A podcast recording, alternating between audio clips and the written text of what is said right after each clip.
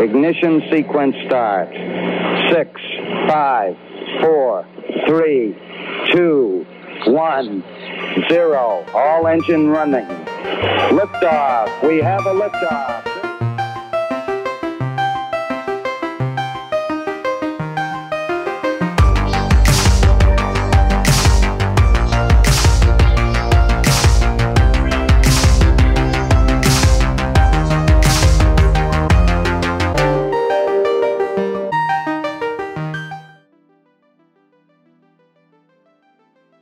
Hola, ¿qué tal? Bienvenidos y bienvenidos a una edición más del podcast de Turner. ¿Qué onda? ¿Cómo están? Oh, bueno, antes, antes de contestar, para que no, no se sienta raro. Bueno, sin más preámbulo, les voy a presentar a nada más y nada menos y nada más que a- al querido profe Mariano. No- solamente es un profe, es un escritor, es un ingeniero, ¿verdad? Sí, un ingeniero, sí. En algo, no, no soy bueno con las ingenierías, pero sé que es un ingeniero, siempre las, las revuelvo. Pero bueno, es un ingeniero y también me voy enterando que tiene conocimientos en lo que es el marketing digital. Entonces, sin más preámbulo, Emiliano, dale un aplauso al profe Mariano. Creo que mejor yo lo hubiera introducido, pero bueno. Es que fue, fue improvisado, fue improvisado. No, Yo- no, Tú sabes que yo no soy bueno improvisando, Ahí- o puede, ahí- puede que lo haga bien, puede que lo haga mal, pero hoy, hoy estuvo mediocre, sí, lo admito, pero Yo creo que fue perfecto. No te gracias, profe. Fue un intento Pero bueno, si, si puedes presentarte, profe, para, para los que no te conozcan, este, adelante. Claro que sí. Este, pues soy Mariano Morales. Soy eh, el profesor más buena onda de todos. Me quieren un chorro mis alumnos.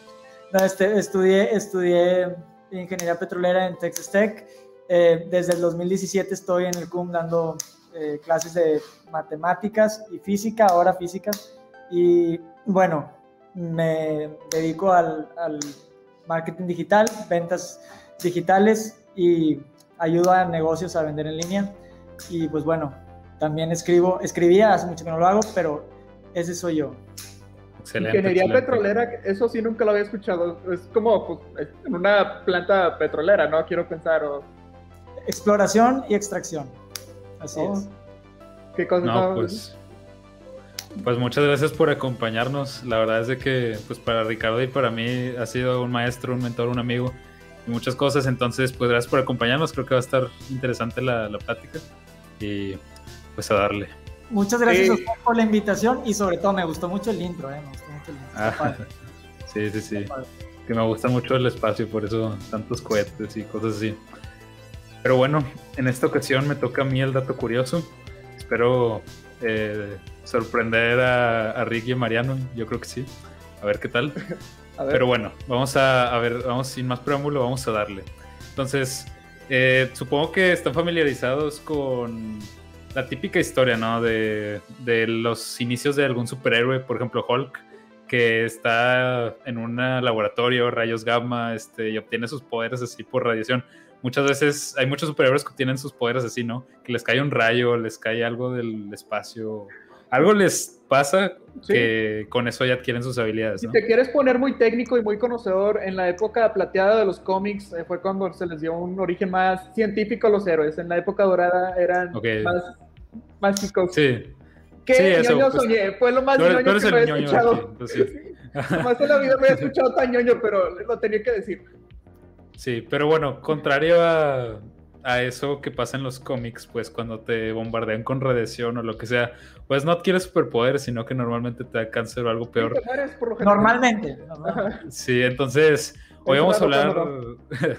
Hoy vamos a hablar de una historia muy peculiar. Te, te digo, porque parece historia de origen de un superhéroe, pero pues no lo es y es un caso que sucedió en la vida real. Entonces, antes de, me gustaría preguntarles si con- ustedes conocen los famosos aceleradores de partículas. He escuchado, pero No Bueno, los son- conozco, pero sé, sé que son. Sé, sé Ajá. que sí. tengo una idea, pero sí. Bueno, tú que, tú que no eres este, tan conocedor, Rick, y para los que no sepan, déjame te explico así rápido. O sea, Por favor. es un lugar donde aceleran partículas a casi la Wow. velocidad de la luz y No las me hacen. imaginado. Sí, y las hacen colisionar y con esas colisiones eh, se hacen para poder hacer, para poder estudiar física, ¿no? Entonces hay uno más, el más famoso es el colisionador de hadrones que se encuentra allá en Europa Y básicamente son estas estructuras súper gigantes que normalmente están en forma de círculo. Y te digo, ahí aceleran las partículas a casi la velocidad de la luz y suceden cosas chidas. Espera, tengo una pregunta. Por ejemplo, ahorita que dices eso de que aceleran las partículas, recuerdo haber estado viendo para, justamente para un dato curioso, que hay como una especie de taladro, creo que era, que era un acelerador de partículas que pues prácticamente lanzaba como una especie de rayo y... Eh, no, no sé, pero no tiene nada que ver con eso. El chiste es de que, ¿te acuerdas? Es más, ya sé con qué te puedes imaginar esto. ¿Te acuerdas de la serie de Flash? Que está en un, precisamente en un acelerador de partículas. Sí, pero... Eso es un acelerador de partículas. Bueno, el punto es de que en los 70s eh, estaba este colisionador de partículas en la Unión Soviética que se le llamaba el, eh, el U-70 Synchrotron. Eh, y pues básicamente hacía eso, ¿no? Aceleraba partículas. Pero hay un científico que trabajaba ahí, que su nombre era Anatoly Bugorsky, y pues él era ahí un técnico en ese acelerador. Y tuvo la mala suerte de que en un día, pues que iban a encender este aparato eh, ultra sofisticado, no le avisaron que lo iban a prender y pues él estaba dando mantenimiento. Entonces metió su cabeza donde pasa eh, las partículas. Pues y... es que te digo. Que o sea, como que se detaladró la cabeza. O sea, le disparó la cabeza, ¿no? Algo así. Le atravesó un. Sí, pero bueno, yo te entendí que un taladro que lanzaba partículas. O sea, es que a lo que yo entendí en la descripción, yo como un no conocedor, era que es que fue en el cuando estaba investigando para los balazos. bueno, pero no spoilers, deja que te lo diga. Ah, bueno, perdóname. Ignoren lo que dijo. Entonces, pues sí, básicamente le pasó por la cabeza este rayo de alta radiación y le atravesó, pues sí, la cabeza, el cerebro. Y estimaron que esta tenía una radiación de 200.000 rats, que para ponerlo en perspectiva, eh, una lectura de 400 rats te puede matar puede matar a una persona promedio. Eh, entonces, que le hayan bombardeado 200 mil rats, pues fue una cantidad este, increíble. Pero sorprendentemente sobrevivió. Y pues sí tuvo síntomas de que lo tuvieron que llevar al hospital, sí se le había quemado un poco la, pues esa parte de la cara. Y sí llegó a tener efectos, por ejemplo, varios de esos fue que al parecer cierto lado de su cara envejecía más rápido que otro, se le cayó el pelo, este, y pues pese a todos los que le pudo haber pasado, no, o sea, no se murió, vaya, no le dio cáncer. Obviamente hubo efectos, pero todavía no se sabe por qué no le pasó nada, por qué no murió. Eh, lo más probable es que sea por, por ciertas cuestiones ahí de las partículas, o sea, no es lo mismo que te pase un rayo a la velocidad de la luz a que a lo mejor estés expuesto a, una, a la radiación de, de un reactor nuclear o algo así. Pero pues me pareció interesante y curioso de que pues son cosas que pasan gajes del oficio. Pero es la única persona que le ha pasado esto, es la única persona que, que le ha pasado un haz de luz este, con radiación. No, es algo muy frecuente. Sí. De hecho, pues te digo, yo lo o sea, escuché eso cuando estaba investigando para el de los balazos. Y me acuerdo que en mi clase de neuropsicología nos estaban hablando de paciente Z. No sé si alguno de ustedes los lo haya escuchado. Sí, sí, sí, este, Phineas Gage. Ándale, hasta creo que lo conoces mejor que yo, por lo visto. Yo nomás me acuerdo de Paciente Z. Pero bueno, era un soldado, para quienes no lo conozcan, un soldado que en la primera, segunda guerra mundial, una de las tantas, no, sé, este, le dieron un balazo que hace cuenta lo atravesó cerca de, del área del oído, ¿no? Por esa parte de, de la cabeza.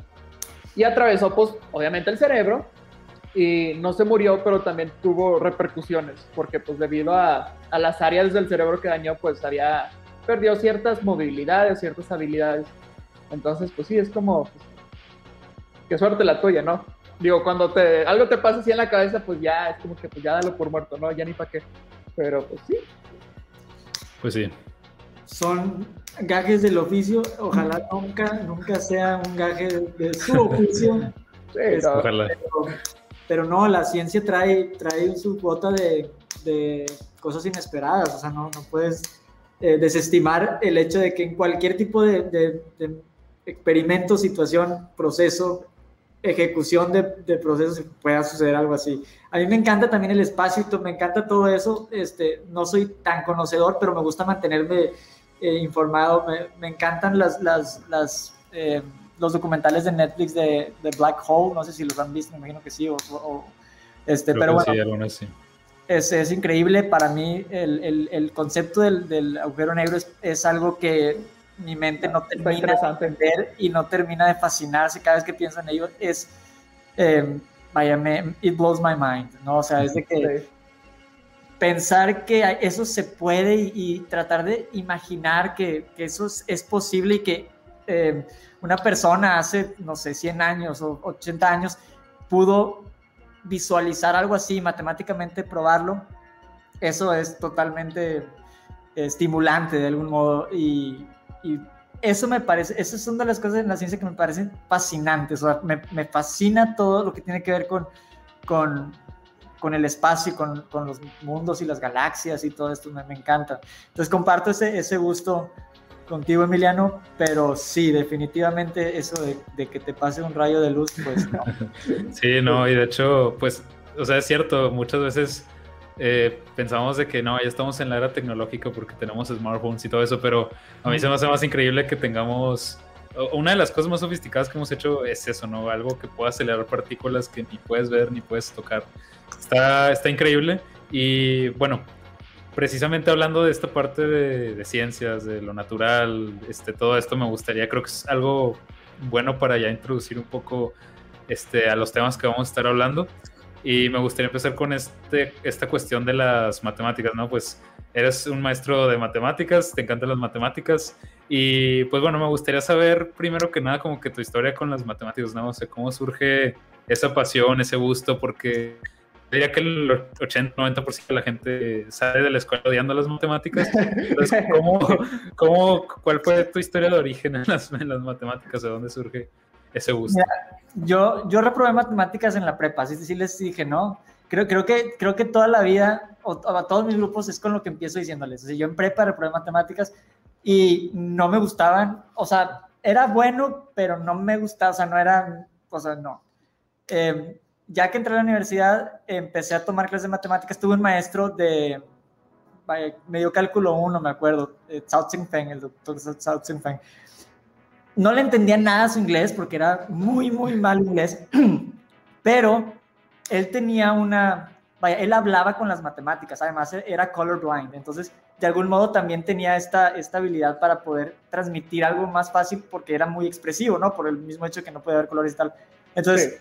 eh, cuando tomé la clase con él, mi miedo era tal, o sea, yo estaba en una escuela en Estados Unidos, era, venía de, de, México, no sabía si venía preparado o no, no sabía si tenía lo que se necesitaba o no, simplemente fue como que sobres, vamos a... a y cuando tomé el, el, examen de admisión o de, de, el placement exam, pues salí en, en, tuve que tomar college algebra, o sea, estás hablando que si la carrera empieza en cálculo, está abajo de cálculo está de que pre-cal y está trig y abajo está college algebra. Entonces yo caí así como que en lo más bajo que podía caer cuando entré y tuve que tomar un semestre college algebra y luego trig, pre-cal y ya este cálculo, ¿no? Entonces cuando yo llego a cálculo llegué aterrorizado, aterrorizado así como que, pero muy motivado porque pues yo quería mantener mi GPA de 4, ¿no? O sea, yo quería mantener mi, mi, mi GPA perfecto. Entonces, sabiendo eso y con la reputación del doctor Feng, pues desde el inicio empecé como que haciendo todo, hice todos los problemas del libro, no, no te miento, todos. Para cuando menos me di cuenta, eh, yo estaba desarrollando habilidades en cálculo que no, que no, eh, vaya, de alguna manera no estaban previstas en el curso o no estaban, eh, en, es decir, empecé a, a salirme del, del, del sílabus para hacer más cosas y el maestro, el, el, el, maestro se dio cuenta y me, y me, me, abordó y me dijo, oye, este, esta clase, pues, vaya, no, no, no, no te, vaya, te, te, queda un poco chica, ¿Qué, ¿qué vas a estudiar? Y yo le dije, no, pues, este, la verdad, en ese momento todavía no estaba muy seguro, pero sabía que quería algo relacionado con la medicina, algo así, ¿no? Entonces, eh, no tenía idea. Cuando llego a cálculo 2, el siguiente semestre me toca otro doctor fenomenal, el, el doctor Karen Jagyan, eh, no, es de Serbia o por allá, y es él, él era un, un, un, vaya, un, maestro también muy apasionado por lo que hacía, pero él era más riguroso, era muy eh, pruebas y los... Entonces, esta combinación de, de dos, de dos mentes eminentes me, me hicieron que cuando terminara cálculo 2 yo me sintiera empoderado con las matemáticas, o sea, eh, porque había hecho todos los problemas del libro y los había entendido.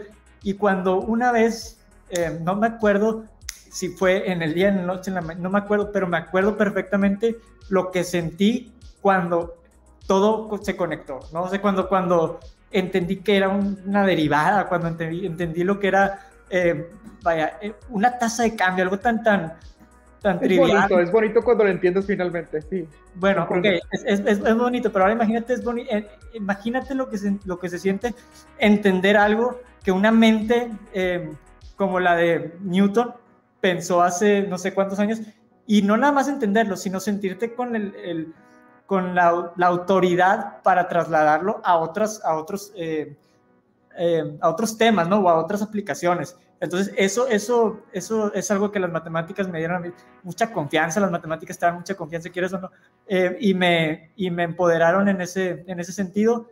Y como yo ya, en este semestre es cuando tomé la decisión de estudiar ingeniería petrolera, decisión que tomé equivocadamente por las razones equivocadas, este, y más tarde me vine a dar cuenta, ¿no? Evidentemente, este, algo que no, que no, vaya, una decisión como esas, que en ese momento estaba... Eh, siendo, vaya, el dinero, el éxito profesional económico era como que mi, mi enfoque en ese momento, equivocadamente, eh, claro está. Pero bueno, yo no me di cuenta de esto hasta ya en las últimas, ¿no?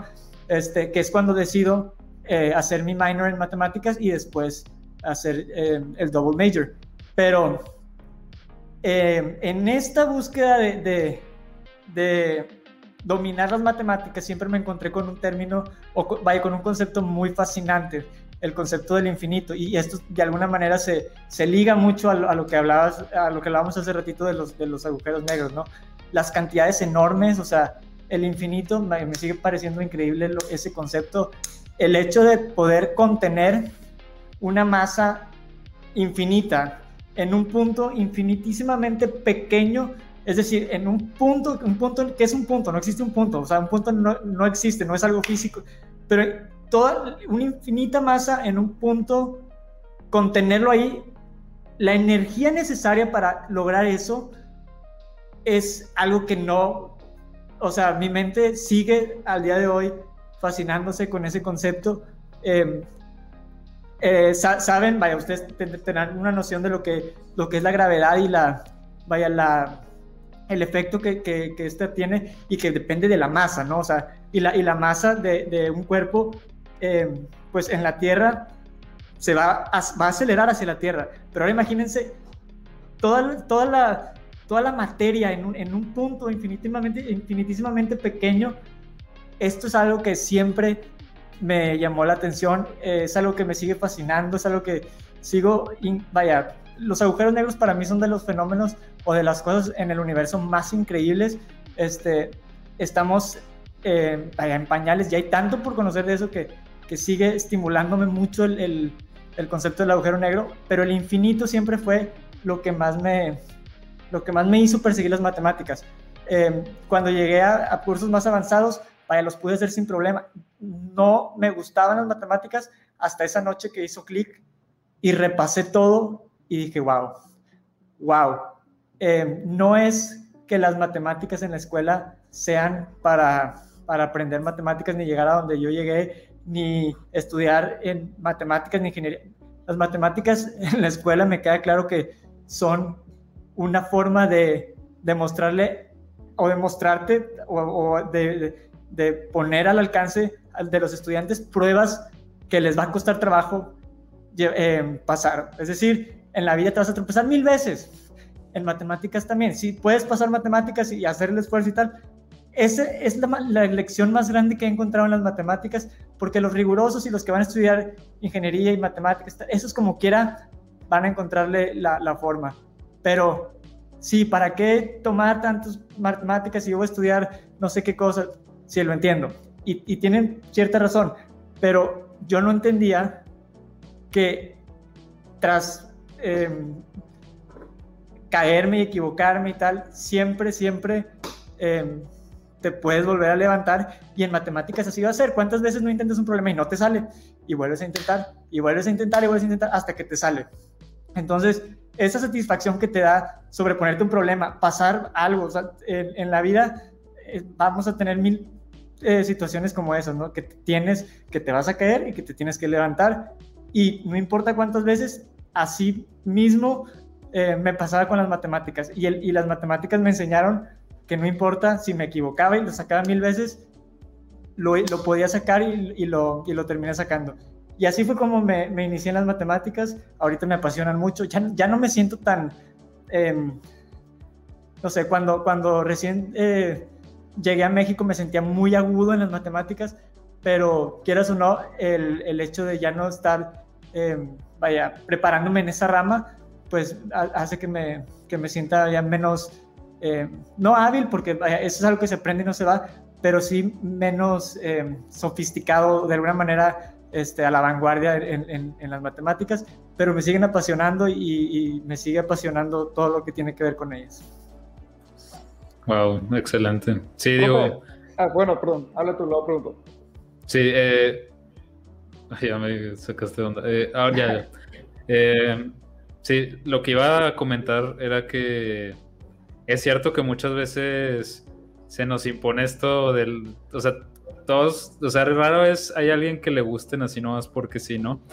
Pero a mí lo que me parece muy interesante es eso que dices, ¿no? De ver cómo se relaciona todo con la naturaleza, porque, por ejemplo, eh, muchas veces uno se cuestiona, ¿no? De por qué existen todos estos matemáticos o científicos que simplemente su trabajo o lo que hacen en la vida es resolver teoremas que quizás nunca tengan una aplicación práctica, pero lo hacen por ese gusto, ¿no? Ese gusto de entender a la naturaleza, ese gusto de, de ver cómo las cosas encajan.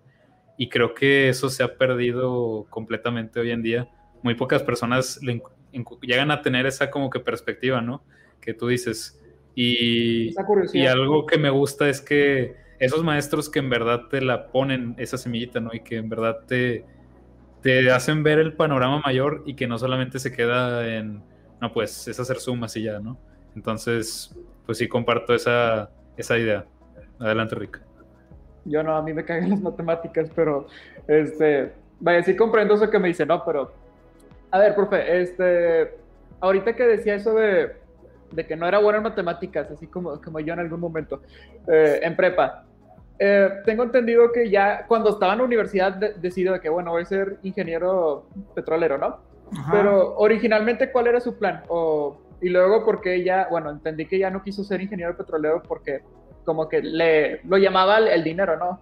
Este, ya después... Por eso, por eso estudié ingeniería petrolera, por, por el, por, porque perseguir una seguridad falsa, ¿no? Porque la ingeniería petrolera, además de ser la carrera más eh, demandada, es la que tiene el mayor sueldo y la que tiene mejores proyecciones. En Estados Unidos eh, así era hace unos años, ahorita sigue siendo así. Y el programa al que yo, al que yo apliqué era el mejor de Estados Unidos, entonces como que para mí era... o sea, el haber conseguido eso para mí era como un trofeo, ¿no? Pero ¿Cuál era la, la, la, razón? O sea, no había una razón, o sea, no había algo, no fue mi meta nunca, fue una meta inventada un semestre, fue una Ajá. meta sacada de algún lado, pero que perseguía esta, esta seguridad económica, que después me di cuenta que eso era humo, porque al final del día no terminé, no terminé no haciendo ingeniería petrolera, es decir, nunca me dediqué a eso, y a, al final del día pude vaya a tener mi empresa y tal, haciendo lo que me gusta y estoy seguro que soy 100 veces más feliz así que claro. en, una, en, una, en una ciudad en medio de la nada llegando a las 5 de la tarde y ni un perro que, que vaya, esa no era vida para mí y cuando llegué al CUM pues las cosas cambiaron para mí muy, de forma muy positiva.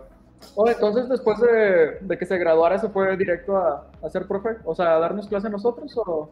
No, no, no, yo estuve dos años antes de, de llegar a México en McAllen.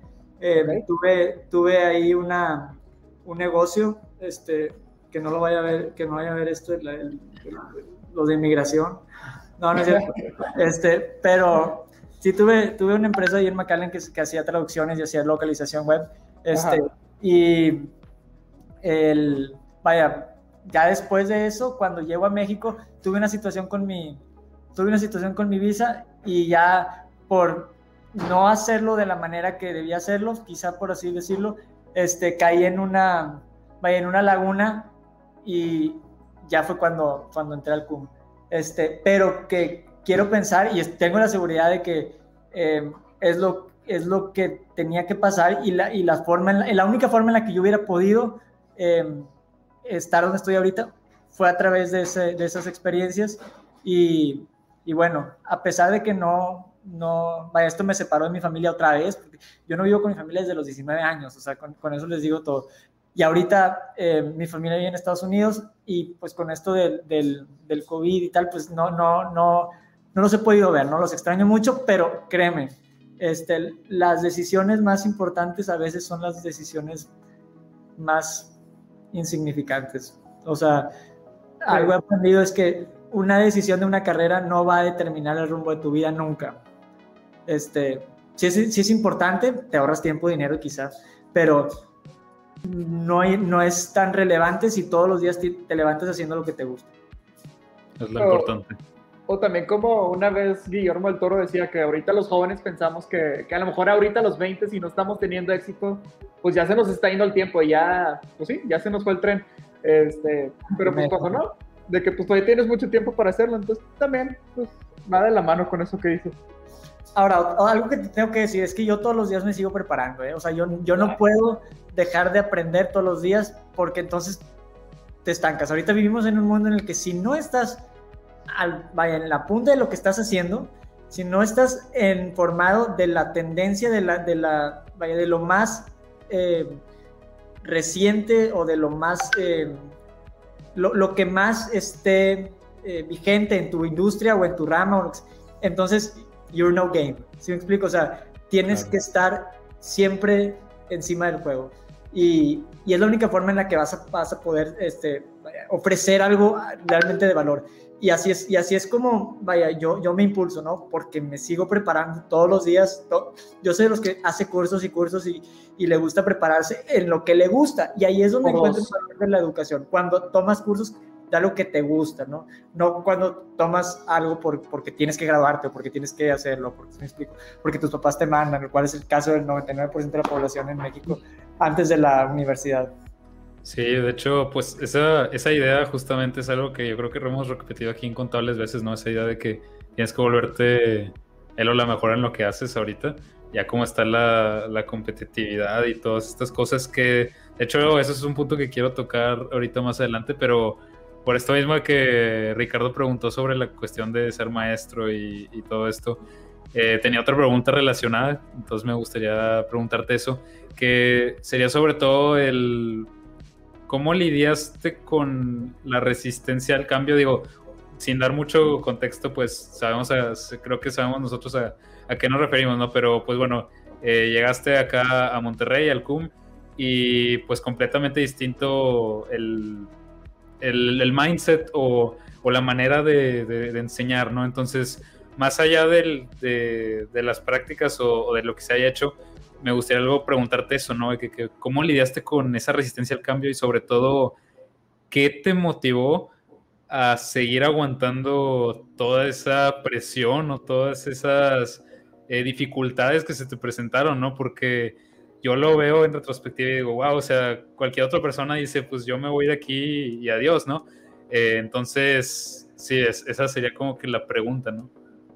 Pues esa es una muy buena pregunta, ¿eh? Este, yo, no eres la primera persona que me lo hace, que me la hace, pero sí te voy a decir que no tengo idea. O sea, no tengo idea por qué me quedé, por qué sigo, por qué no sé, pero es simplemente, yo creo que cuando es algo que, que eh, no sé, es cuando, esa, cuando tú haces algo genuinamente o auténticamente, o crees en lo que estás haciendo realmente, te vale si, si vaya, están o no de acuerdo, tú estás haciendo algo bien y mientras haya alguien que confíe en ti y te, y te, y te impulse, Mira, te voy a ser honesto, yo no me di cuenta de, de, toda esta resistencia hasta después. Cuando yo me doy cuenta es donde empiezo a, a, vaya, a ser consciente de, de, de cómo estaba, eh, cómo lo que yo hacía estaba siendo percibido y cómo eh, estaba de alguna manera irrumpiendo de manera agresiva en, en, en una comodidad o en, un, o un, o en un, algo que ya estaba establecido, ¿no?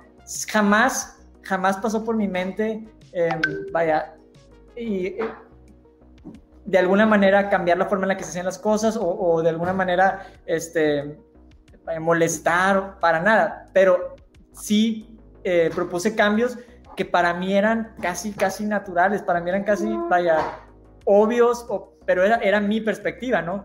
Y sí, me enfrenté a mucha resistencia, obviamente em, muchas veces no me daba cuenta de, de esta, vaya, de, este, de esta reacción, ¿no? Que, que, yo tenía, pero porque pues yo iba a trabajar y yo me, dedicaba a lo mío y luego me iba y yo no me enteraba del gossip ni de nada, o sea, para mí todo era em, lo que iba a ser mi, trabajo, ¿no? Claro, claro que me costó, pero era eso renunciar y yo no iba a renunciar.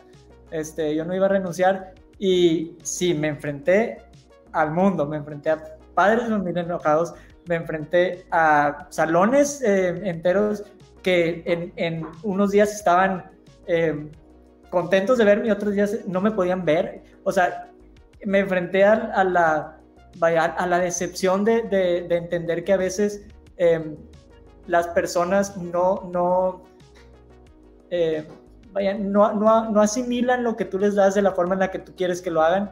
Este, y me costó mucho, me costó mucho entenderlo. Definitivamente me, me, me cambió algo en mí que ahora me cuido más también. O sea, ya no soy tan, eh, quizá antes lo hacía tan, siempre ha sido de corazón y siempre ha sido impulsivamente de alguna manera para, para, para hacer bien, ¿no? Jamás, jamás ha sido para o, fue para molestar o para cambiar algo o para hacerlo a mi manera. Claro que no, pero ya soy más precavido en la, en la forma en la que lo hago, em, tengo más mesura y, y, de alguna manera sí me, sí, sí me aplaqué en, debido a esta resistencia, ¿no? Pero me mantuve firme porque creo en, en ello, ¿no? Y porque eh, tengo la convicción de que lo que pude haber propuesto en su momento o lo que eh, he, venido haciendo es bueno y es, es, algo que suma, ¿no? Este, por eso, por eso sigo y por eso seguí eh, y porque pues te digo, para mí es algo auténtico y es genuino y, y renunciar no está, no es, nunca ha sido parte de mis planes. Claro, no, y lo pregunto sobre todo porque eh, siempre te vas a topar con esto cuando intentas desafiar el status quo, ¿no? A mí también me ha pasado en ciertas ocasiones que sabes tú que quieres, quieres cambiar algo porque sabes que es necesario o porque ya algo está desactualizado y luego luego se te viene toda la resistencia y, te frenan, ¿no? Entonces creo que es un aprendizaje muy valioso saber cómo, cómo ser este, disruptivo, pero al mismo tiempo saber lidiar con la gente. Entonces me parece bastante interesante eso. Muy buena pregunta, por cierto. Me hiciste pensar. sí, Sí, y pues bueno, también parte de esa resistencia, yo creo, eh, por parte de, los alumnos, eh, yo pudiera comentar en eso que es esta cuestión de que, y aquí este, me gustaría citar un, un tweet que pusiste, eh, para que veas que sí investigamos. pusiste, nadie es responsable de tu educación más que tú, ni tus maestros, ni tus papás, ni el gobierno, ni nadie. Y eso es algo en lo que yo estoy pues 100% de acuerdo, ¿no? Esta cuestión de, de que al final de cuentas eh, te pueden tocar, o sea, te va a tocar circunstancias difíciles. Puedes estar en la mejor escuela del mundo, pero puede que te toque un profe que es muy malo. Y eso, ahora sí que como es esta ya estoica de, hay cosas que simplemente no puedes cambiar, que simplemente te tocan. Pero tienes dos opciones, o quejarte o hacer algo al respecto. Y pues en esa situación en la que vivimos, pues yo diría que el 99% de, de, lo, de las personas decidió simplemente quejarse, ¿no? Y muy pocos decidieron actuar. Entonces, pues fue algo que que me llevo mucho, sobre todo ahorita, que ya es mucho aprendizaje por mi cuenta, ¿no? Y este, te comparto también que yo estoy, en, estoy en, acá en el TEC estudiando y acaban de implementar un nuevo modelo educativo con mi generación. Y sucedió exactamente la misma situación, ¿no? Eh, muchos quejándose de que las cosas iban a ser distintas, ahora otro tipo de exámenes, otro tipo de dar clases, es mucho de aprender por tu cuenta y, mucha gente se opuso, puso resistencia. Pero pues ahí te digo igual, tienes esas dos opciones, o te quejas o haces algo. Yo traté de hacer algo y, pues sí me ha ido mejor que la, mayoría por esa misma razón. Entonces creo que esa experiencia sí me marcó bastante en eso indirectamente, pero, pero pues sí, ¿no? De que tienes tú que trabajar con lo que tienes y tienes tú que este, no, ir más allá de, quejarte o de, eso y, ver cómo le haces para salir adelante, ¿no? Pese a las circunstancias. Sí, disculpa, por favor, usted, usted. Te pasó con Webwork, me acuerdo también. Este, a todos. Sí, a, todos. A todos les pasó, ¿no? Es como que, ¿qué es esto? O sea, ¿por qué me van a poner a hacer esto? Y quien se resistió más y quien estuvo más y quien más peleó y quien más, al final del día fue lo mismo que alguien que lo asumió y dijo, ok, le voy a echar ganas, voy a aprender porque me va a ir mejor. Fue la misma, llegaron al mismo lugar, pero uno batalló todo el camino para darse cuenta que si, vaya, si hubiera sido desde el inicio una herramienta que, con la mente eh, abierta eh, implemento, en este caso el, el cambio que, que, comentas, si hago un cambio, lo asimilo de manera positiva y lo hago quizá no con gusto, quizá no eh, con emoción, pero sí vaya pensando inteligentemente en que si yo me resisto a ese cambio, voy a batallar más, o sea, definitivamente. Este, y eh, en toda esa resistencia que hubo en ese momento, Webwork fue lo que más, más movió. ¿Qué, ¿Qué, es Webwork? Para que a lo mejor alguien que nos escuche que no sabe qué es. Ok, Webwork es al día de hoy eh, una de las herramientas o la herramienta más eh, eh, sofisticada para el aprendizaje de las matemáticas que lo que hace es que te permite, permite a los alumnos llevar a cabo problemas o, tareas o prácticas de matemáticas con problemas vaya random, pero que te permite, es por el modelo, ¿no? Te permite hacer un problema y si te equivocas, te deja volverlo a intentar y volverlo a intentar hasta que lo saques bien y esto elimina eh, el tiempo de espera que el maestro te regrese tu, tu, tu tarea, ¿no? O sea, si, si esa misma tarea la encargas, no sé, y al día siguiente la entregas, si ese alumno le sacó una mal, cuando se la regrese, nunca más la va a volver a hacer, o sea, te lo aseguro, nunca ni más. Ni lo revisa ni nada. Entonces, al darles esta oportunidad a los estudiantes de que la tarea la pueden hacer, van a tener una semana, eso era como que, ¿qué es eso? O sea, ¿por qué una semana? Y luego más, como que puedes intentarla todas las veces que quieras hasta que saques 100. Pero ¿por qué? O sea, hasta, hasta padres de familia me decían, es que eso no, este, eh, no sé, hasta escuché la palabra no pedagógico. Y yo, el fundamento de eso es pedagógico, o sea, es, el, el, el, hecho de que tú puedas eh, validar lo que aprendes y que el siguiente problema lo saques bien, cuando el pasado te tardaste un chorro y así te va, eso es lo que, es lo que eh, tiene valor, ¿no? Y lo web lo sigo usando el día de hoy, este, y es una herramienta que sigue siendo actualizada, la creó MIT Harvard, y en el CUM, y en el CUM la usamos, y te juro que en tu generación y en la generación de ahorita sigo viendo buenos resultados con ella, y, y me... Y, pero ya, ya no hago ruido con eso, ¿eh? por, por cierto. Yo de hecho, me acuerdo cómo estuvo todo eso, o sea, pues sí, con nosotros empezó siendo profe, ¿no? Eh, que llegó el primer día de clases y me acuerdo perfecto que nos dijo que, que usted calificaba algo así como de 110%, algo así, ¿no? Este... Sí, sí, sí, al día de hoy todavía en la medida que puedo, ¿no? Porque también la universidad te, te, te limita un poco, pero en la medida que puedo, sí. Pero me acuerdo que, que, nos dijo de que les estoy dando 10 puntos de regalo, ¿no? Algo así, todos fue de que a huevo, pues... Como no regalo, 10 puntos que pueden ustedes conseguir, pero de regalo. Ah, bueno, el punto es que muchos, al parecer incluyéndome a mí, entendimos que era de que, ah, pues a huevo nos están dando 10 puntos extra. Este, y pues de que todos felices esa primera clase y luego nos sale con esto de webwork y sí, muchos fue como que, pues, me acuerdo que sí fue como que, ah, pues está interesante eso, de que te deje hacerla bien hasta que te, saques el 100, ¿no? Pero, pues sí, ya con esto de que decía de que muchas veces se quejan y no, no hacen algo realmente. La, la, la, raza, que se suele quejar más es la que menos hacía algo, la que le valía, ¿no? Y lo vemos ahorita inclusive con las clases en línea, de que no, no aprendo nada, pero pues sí, güey, también te estás quedando dormido en clase. Pero, pero tiene mucho valor tu caso, por ejemplo, tu caso, tú, a ti no te gustan las matemáticas, pero tú no, me tomaste conmigo matemáticas y sacaste adelante Weber y, y la, siendo que no te gustan, vaya, tú, tú, fuiste un ejemplo claro de, cómo el esfuerzo es, es vaya, te, es mejor esto a copiarse, porque tuve muchos alumnos en su generación que se copiaban y, me daba cuenta y, hacía lo que podía, lo que estaba en mis manos para que se dieran cuenta que sí podían si lo intentaban, pero el, el esfuerzo al final del día es algo que solamente mide uno, ¿no? O sea, yo no puedo tener una escala de esfuerzo para, para uno u otro, pero sí me queda el criterio de, vaya, de evaluar quién sí hace un esfuerzo. No cuánto, porque eso no lo puedo medir, pero sí quién, eh, en vez de, pelear, busca ayuda, quién eh, tiene interés en su educación, ¿no? Y ustedes dos son eh, ejemplos vivos de esto, ¿no? y, y me, vaya, me emociona mucho que hayan sobrevivido a Webwork bien. Este, Sí, Dios sabe que la sufrí yo. Pues, usted se acuerda, iba con usted a cada rato, me preguntaba, a Emiliano también lo molestaba, a cualquier persona que entendiera yo estaba ahí preguntándole, pero, pero muy te interesaba, te interesaba, te pues interesaba. claro, el, terminar bien. Yo creo que parte del, bueno, ahorita ya pensando en retrospectiva, yo creo que también parte del problema fue traer esta herramienta que dices, usa el MIT, Harvard, una escuela que es una buena escuela, es una muy buena escuela, pero los alumnos que están ahí no van con la mentalidad de ir a, ir a por todo. O sea, yo ahorita que estoy en una escuela de alto nivel, ves cómo la gente es muy competitiva, ¿no? Y, eso te impulsa tú también querer ser más competitivo. Y ese, en ese entonces, no sé cómo está ahorita la prepa, pero en ese entonces no era un ambiente competitivo, ¿no? La gente buscaba la ruta más fácil. Siempre, siempre buscaba la comunidad, la ruta más fácil.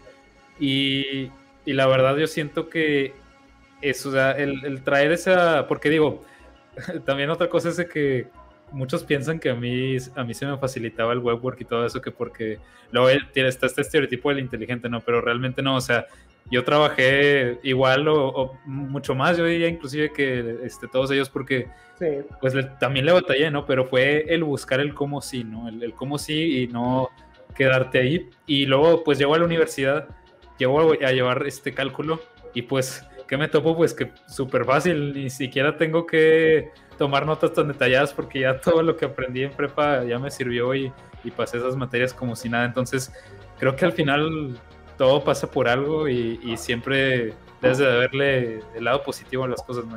independientemente de, de qué esté pasando. Y pues también creo que de cierto modo te nos adelantaste en, en, esta cuestión tecnológica, ¿no? Porque en esos años parecía muy como que nuevo, muy futurista, pero sí. llega 2020 y que ya todo es digital, que ya todo es usar estas plataformas que tú nos ponías antes, porque antes en nuestros tiempos pues todo era todo ya con papel y, pluma y lápiz, este, cosas impresas.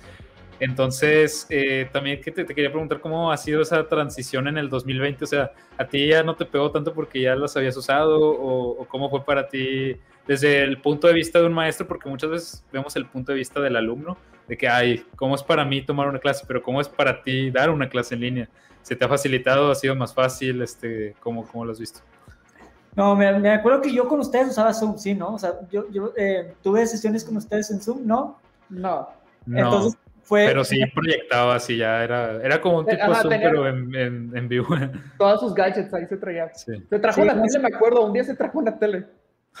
Sí, me acuerdo. No, yo, yo siempre he sido muy, muy apasionado por todo eso y, créeme, em, lo volvería a hacer y volvería a, cometer los mismos errores, pero los cambio 100 veces por los, por los aciertos que, que, he tenido. Y sí, la transición me ha costado igual que a todos, yo creo, porque es trabajar más definitivamente. O sea, eso de que estás en tu casa, no, es mucho más trabajo.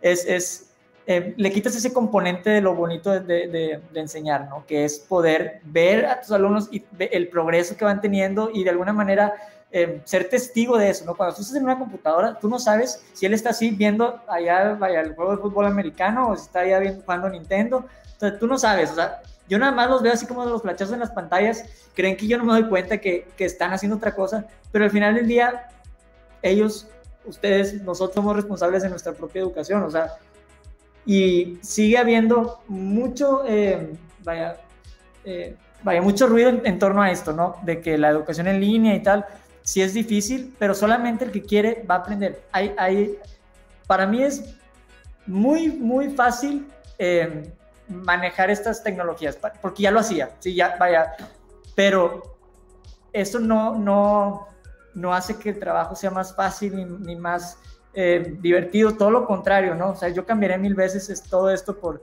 por regresar al, al, aula, que ya bendito Dios esperemos en agosto. Este, Pronto, sí. Eh, se, se, concretará. Pero sí te voy a decir una cosa, dejé de, dejé de, proponer, de impulsar, de utilizar, de, de, comprar estas, estas nuevas herramientas, porque muchas veces hacer esto implicaba para mí una, vaya, una preparación, un compromiso, un, tiempo que al final del día o no se usaba, no se implementaba, no me dejaban usarlo o no, o, vaya, o no, no, era bien recibido o simplemente em, el, el costo-beneficio no, no, no era adecuado. Entonces, también eso, eh, aprendí que hay métodos que por más convencionales y por más Em, vaya, recurrentes o, que hayan sido eh, utilizados en el pasado siguen siendo efectivos. O sea, em, los juegos, los quizzes, Kahoot, por ejemplo, ese tipo de cosas siguen siendo una, ah, vaya, una herramienta valiosísima, pero el, el hecho de, proponer algo que ahorita están, em, o, o, que muchos de los que tú dices, los competitivos y los que quieren y, buscan un mejor, eh, una mejor educación, y, darían todo por, por tener oportunidades así, eh, ahorita cuesta, cuesta, más, cuesta más hacerlo definitivamente y, y, da miedo, sigue dando miedo. Yo, yo hace muchos años este, hablaba de, de, Zoom y, de todo esto y pues me tiraban como un loco, ¿no? Así como que no, eso, eso nunca, o eso cuándo va. Y bueno, pues ya ves cómo estamos ahorita y, y te juro que jamás ha sido en, en, una, eh, vaya, jamás me he sentido como que, ah, eh, vaya, de alguna manera alimentado por el ego, para nada. Simplemente sí es algo que espero vean, visualicen, porque esto es continuo. O sea, lo, yo tengo que empezar a, a, prever lo que va a pasar en, en cinco años, en diez años, no lo que está pasando ahorita. Siempre hay un visionario que, imagínate, alguien vio una necesidad de que, de que íbamos a necesitar vernos así por una computadora hace 15 años y esa persona vio una necesidad en un futuro y mira, tenemos a, Zoom y estas, y estas herramientas por esa persona que se anticipó a una realidad que, que, que, él, que él veía, ¿no? Para esto me parece fascinante, pero para eso también necesitas, em, vaya, una, tiempo donde estés, porque llegar siendo nuevo y proponer algo es como, vaya, causar una revolución, ¿no? Y dos, tener eh, genuinamente creer en lo que haces, ¿no? Tienes, tienes que, si vas a, vas a hacer algo así, tienes que hacerlo seguro de lo que estás haciendo y si estás seguro y crees en ello, se te puede venir el mundo encima, como quiera, no te vas a, vaya, no vas a renunciar. Esa es mi, esa es mi opinión y mi, y mi, forma de ver las cosas, pero, pero sí, lo que comentas es, es muy cierto. Es muy cierto. Este, y, muy difícil, ¿no? Por cierto, es muy difícil. Sí, cómo no. Y pues, digo, ahora sí que el elemento humano nunca se va a poder reemplazar por una pantalla, entonces Jamás. siempre hace falta eso. Sí, o sea, lo veo también en mi mamá que me comenta, pues digo, mi mamá es maestra secundaria, este, que me dice, pues tengo que hacer que los, los, los chavitos estén metidos en lo que les estoy diciendo por medio de una pantalla y pues no es como que la física traiga necesariamente la atención de todos por 50, 45 minutos. Entonces es, ajá, es eso arriesgar, este, no arriesgarte, ingeniártelas para que se concentren en lo que les quieres decir y luego de que, oye, pues que si se distraen con esto, aquí, acá y cosas así. Sí me dice, siento que es muchísimo más trabajo estarlo haciendo ahorita por medio de la pantalla que, como se dice, pues cuando era presencial, ¿no? Entonces, pues sí, nosotros nos quejamos muchas veces los estudiantes de que los profes no saben de quedar clases en línea. Y muchas veces, ok, sí estoy, me, toca verlo, ¿no? No saben muchas veces los profes dar las clases en línea, pero vuelvo a lo que decía antes de que, pues, sí, güey, pero tú qué haces, o sea, nomás dices, buenos días, profe, te duermes por 40 minutos y adiós, profe. Pues, claro, tú tampoco, pues, nosotros no tenemos la, la cultura de, y pues también no, no lo has hecho para ninguno y para otro, ¿verdad? No, muchas veces los temas, la forma en la que está estructurado, muchas veces, eh, muchas veces está fuera de nuestro control, ¿no? Digo, ¿a quién le gusta levantarse un día y, ok, hoy vamos a ver, qué padre, vamos a ver, este, no sé, eh, cuál es la definición de, de la energía cinética, la energía potencial y la conservación de la energía? Es algo que, eh, vaya, mucha gente le causaría un dolor de cabeza pensar en eso y desgraciadamente no tenemos las herramientas, digo, hablo en México en general, ¿no? Para poder tener una, vaya, poder modelar cómo la energía, en, vaya, ni tampoco las herramientas para poderlo eh, visualizar, ¿no? En, una pantalla, mucho menos en una demostración física, ¿no? O sea, mucho menos. Pero lo que sí es que no, no, no deja de haber, no deja de existir ese, ese, vaya, ese componente de, vaya, de, estar frente a alguien y, vaya, hacerle ver que tú estás eh, ahí, ¿no? O sea, que, de algún modo sepan que los estás viendo. Atraer su atención muchas veces es más efectivo que, cualquier demostración o cualquier problema o lo que sea. Hacer ver que, vaya, llamarlo por su nombre cuando está haciendo otra cosa. Eh, vaya, simplemente eh, aquí estoy y estoy pendiente de ustedes. Con una vez que la, en, la, en la, sesión eso, ya la atención es más difícil que se te vaya, ¿no? Pero el reto es 100 veces más grande eh, transferir, con, transferir conocimientos o transferir eh, contenido en, en, línea. Claro que sí, o sea, porque si, simplemente estamos viendo, ¿sí? En un ambiente en el que tenemos mil estímulos más, tenemos el celular a la mano, tenemos... Para mí es difícil, vaya, yo sigo tomando clases en línea y es difícil, es difícil. Y hay veces que dices tú, ya me lo sé, ya me lo sé, me voy a skip. Nosotros, eh, vaya, hablando por mí, yo puedo hacer eso porque yo no tengo que quedarme ahí, vaya, porque yo ya tomo, pero me imagino yo tenerme que quedar ahí algo que ya sé o algo que no, que no me interesa, vaya, me pongo en su lugar también. Por eso no soy un verdugo ni nada en ese sentido, pero sí, tanto el, docente como el estudiante tienen un reto tremendo para, para sobreponerse a estas, a estas tecnologías y lo importante va a ser no perder este componente tecnológico cuando volvamos, sino de alguna manera eh, buscar impulsar lo digital eh, en, en, el área digital, pero que no se pierda ese componente para que pueda haber realmente una, vaya, una inercia o, una, eh, vaya, un momentum que el día de mañana pueda impactar o, o, traducirse a un modelo híbrido, ¿no? Que sería lo ideal. Sí, pues Hay, que actualizarnos. Y de hecho, en otras ocasiones lo hemos platicado Emiliano y yo que, que estaría padre que ya como estamos en un mundo más tecnológico, ahorita es el claro ejemplo de eso, que estaría padre que muchas veces en las escuelas implementaran clases al respecto, ¿no? De que, lo decíamos, programación y que si otro tipo de, de cosas, diseño, que pues son muy útiles y que la gente no sabe. Entonces... De hecho, justo, justo eso este, te quería preguntar, eh, que ahorita estamos hablando de la cuestión del futuro, ¿no? De ir viendo en como que cinco años y estas cosas.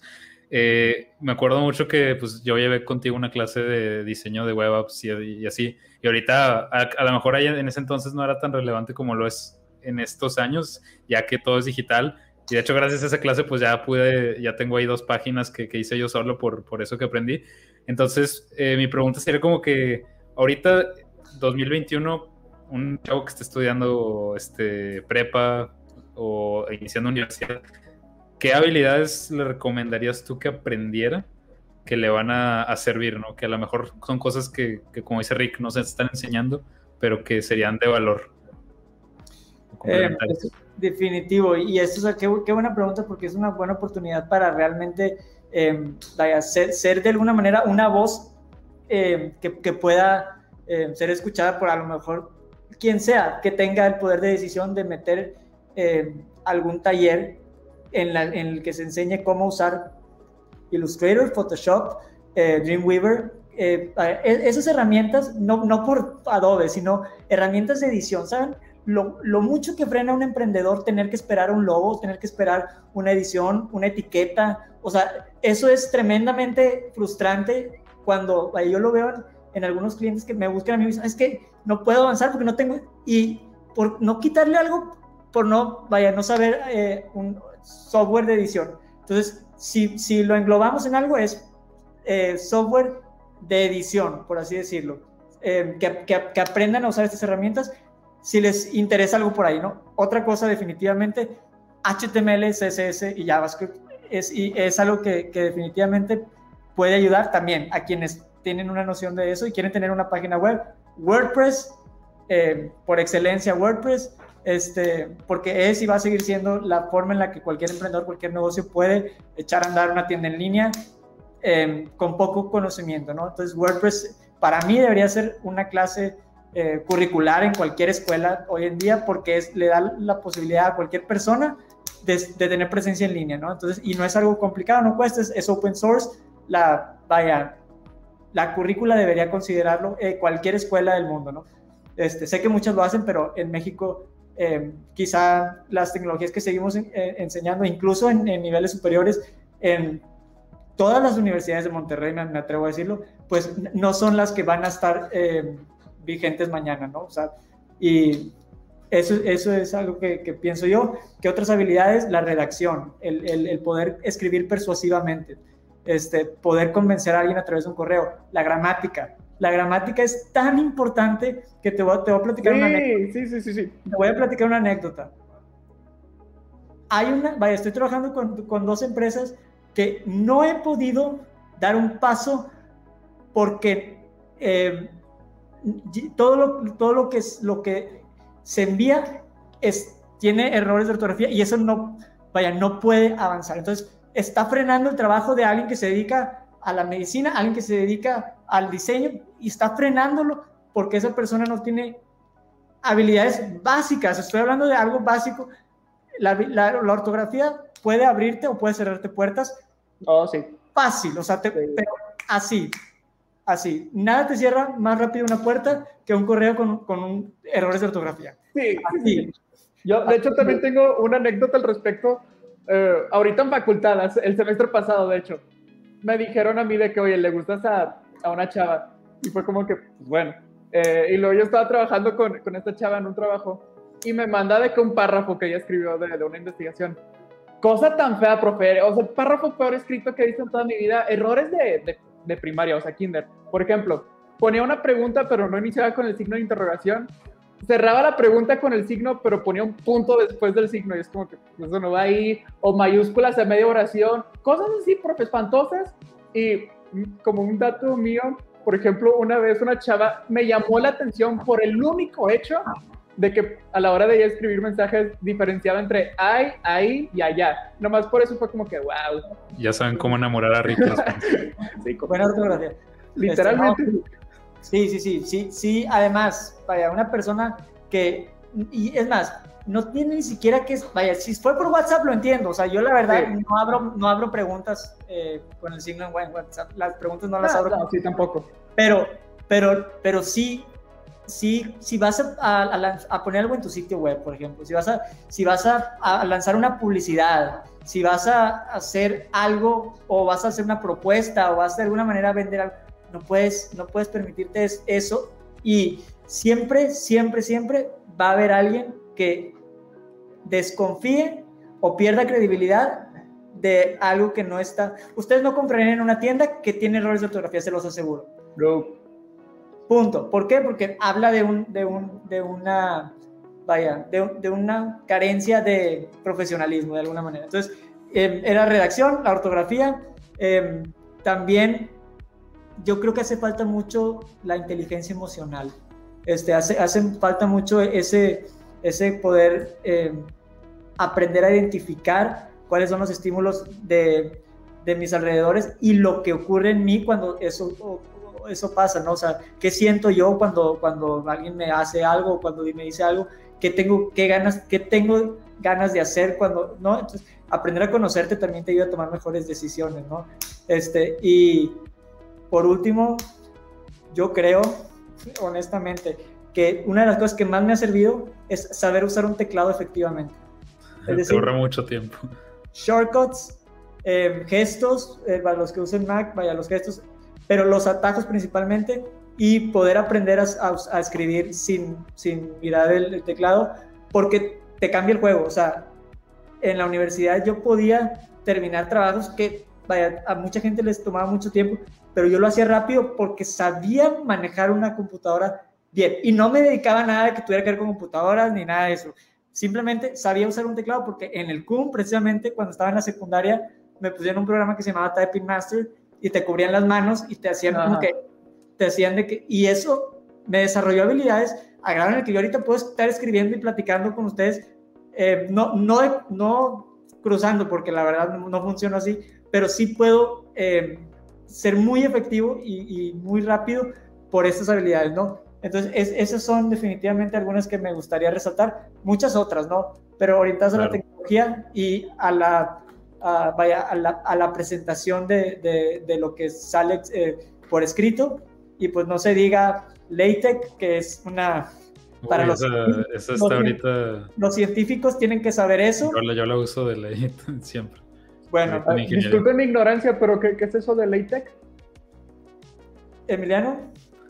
Pues es un lenguaje, ¿cómo, cómo le podríamos llamar? Este lenguaje de marcado. Pues básicamente, eh, o sea, es una herramienta que te jala bastante para redactar artículos científicos o sí académicos. De hecho, tú también lo pudieras usar que estás en psicología. Bueno, sé que no te gusta tanto ese tipo de cosas porque parece programación. parece, no, es, pero parece, pero sí es este. Sé que a él no le gusta eso, pero sí es bastante útil porque te ahorra bastante tiempo y está súper padre. Sí, y para, para crear reportes científicos y, y el, eh, para poder hacer, eh, vaya, un vaya, cualquier tipo de, presentación de póster lo que sea, este va a servir sí o sí, porque es la única forma en la que tú puedes presentar un, una investigación científica y que pueda ser tomada en cuenta. Sobre, mira, en la psicología hay muchísimo de eso y todo lo que sale de psicología está, en, está escrito con LaTeX. Y como dice Emiliano, puede ser un lenguaje de programación, puede ser una, vaya, una, no es una tipografía, aunque tiene una, una eh, componente tipográfico muy peculiar, es también el lenguaje de la ciencia en las matemáticas y te permite eh, potenciar tu eh, publicación digital a niveles eh, extraordinarios. Yo ahorita estoy apoyando a ciertos estudiantes del CUM en la prepa para que aprendan LaTeX y la ventaja competitiva que esta puede darles mañana, pues estoy seguro y convencido de que puede ser mayor. Y un profesor que, que vea, vea algo redactado en LaTeX, en ese momento va a decir, ay, güey, o sea, te, lo aseguro. Eh, a lo mejor ya en otros niveles, pues no es como que súper extraño verlo, pero qué bueno ser parte de los que sí, ¿no? O sea, qué bueno ser parte de los que conocen eso. Entonces, fuera de ahí, yo creo que son, son esos, ¿no? No, pues excelente. Digo, ahora sí que el podcast va dirigido y, la audiencia sobre todo, pues es esta gente que siempre busca desarrollarse, crecer, aprender. Entonces, pues ahí ya saben algunas recomendaciones. para tener audiencia. ¿Eh? O también de que nuestros compas que nos tiran paro nomás para ah, tener audiencia. Sí, pero... nuestros compas ahí. pero no, sí es cierto, o sea, ahora sí que tienes que ver de qué manera aumentas tu juego y, y eso es algo que a veces, muchas veces la gente no lo hace porque ni siquiera sabe que puede hacerlo, ¿no? Eh, ni siquiera sabe que tiene la posibilidad de estar haciendo más cosas o de estar aprendiendo más cosas entonces, pues, si alguien está escuchando esto y, le interesa, pues, que empiece a aprender, que empiece a, ver cómo, ahora sí que puedes aprender lo que quieras en el Internet, eso no es impedimento. Y, pues sí. Y... hablando, no sé si tengas alguna pregunta más de educación o algo que quieras comentar, porque este, lo que yo quiero preguntar se salta un poquito de tema. No, de hecho iba, iba a querer transicionar de tema, entonces... Yo, nada más que, quiero hacer un comentario en base a eso. Adelante, adelante. El, el, el acceso que tienes a la información, tú, Ricardo, tú, Emiliano, es el mismo acceso a la información que tienen en que estudia en Harvard. Entonces, depende de quién tome las riendas de su educación. Por eso, por eso pienso que la educación es responsabilidad tuya, ¿no? No de nadie más. Porque si tú quieres, ahí está la información. No necesitas de un docente, no necesitas de tus papás, no necesitas de más que querer aprender. Porque si tienes una computadora con acceso a Internet, tienes todo. Es el mismo acceso que tiene un estudiante de la mejor universidad del mundo a la que tienen ustedes.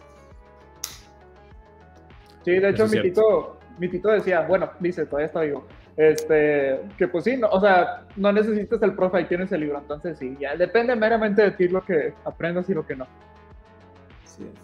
Pero bueno, entonces le, quería preguntar algo, que de hecho cuando Emiliano y yo estábamos hablando de que estaría padre invitarlo, este, soltamos estos temas y dije, ah, sí estaría muy padre hablar de, esto con usted.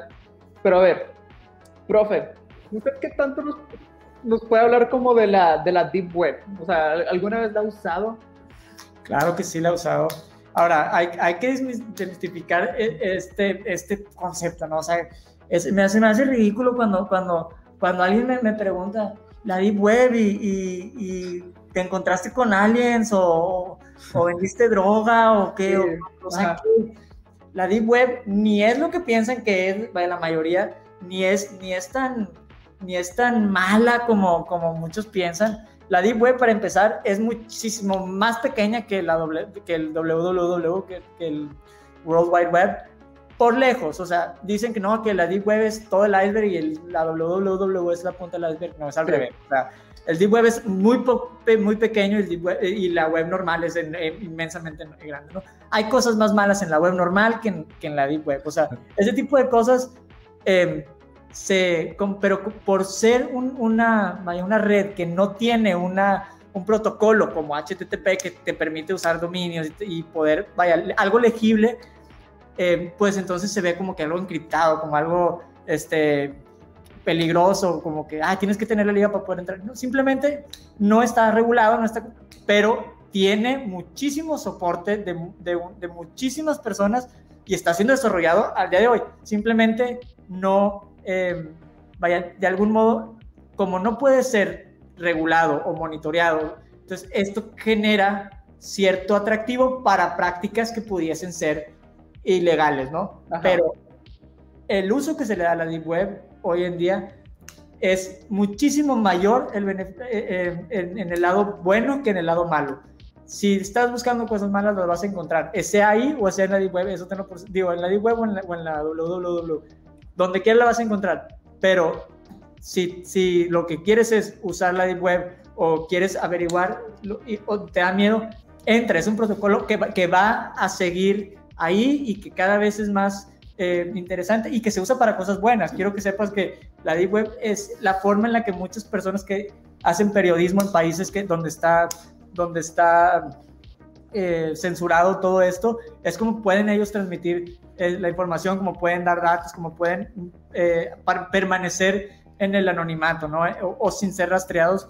Este, hay, mucha, hay muchos usos prácticos y buenos. También quien cree en el, en el software libre y todo esto, eh, en reuniones o, en, o de alguna manera en la anonimidad y en el anonimato de, de, las, de las prácticas en el Internet, que se vale, vaya, el, el, no tener el derecho a no ser rastreados, a no, ser, a no tener que aceptar cookies cada vez que entramos a un sitio web, o sea, todo esto, eh, la Deep Web te ayuda, pero no, no es algo tan malo. O sea, si tú quieres encontrar algo malo o pensando que en la Deep Web hay cosas malas que vas a entrar y vas a ver, ¡ay, droga! No, eso no funciona así.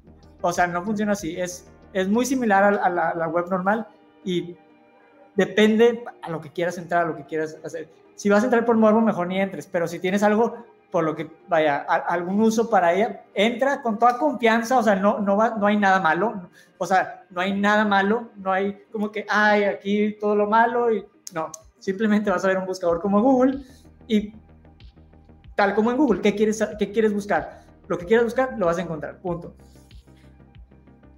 Cierto. De hecho, pues Ricky y yo hicimos una vez una monografía sobre el tema, ya hace varios años, pero sí, estaba, estaba, esa parte de, de, sacar el mito de la realidad, ¿no? Este, Y, y sí, ahora sí que se usa para muchas cosas, por ejemplo, el otro día estaban diciendo que la biblioteca ahí de, la universidad en la que estoy eh, son bases de datos y pues esas bases de datos en teoría están en la Deep Web por el hecho de que no están, no las puedes buscar así nomás de que en Google, entonces está en Deep Web, pero no es algo que sea malo, ¿no? Como decías, entonces sí tiene muchos usos, prácticos. Sí, sí, bastantes.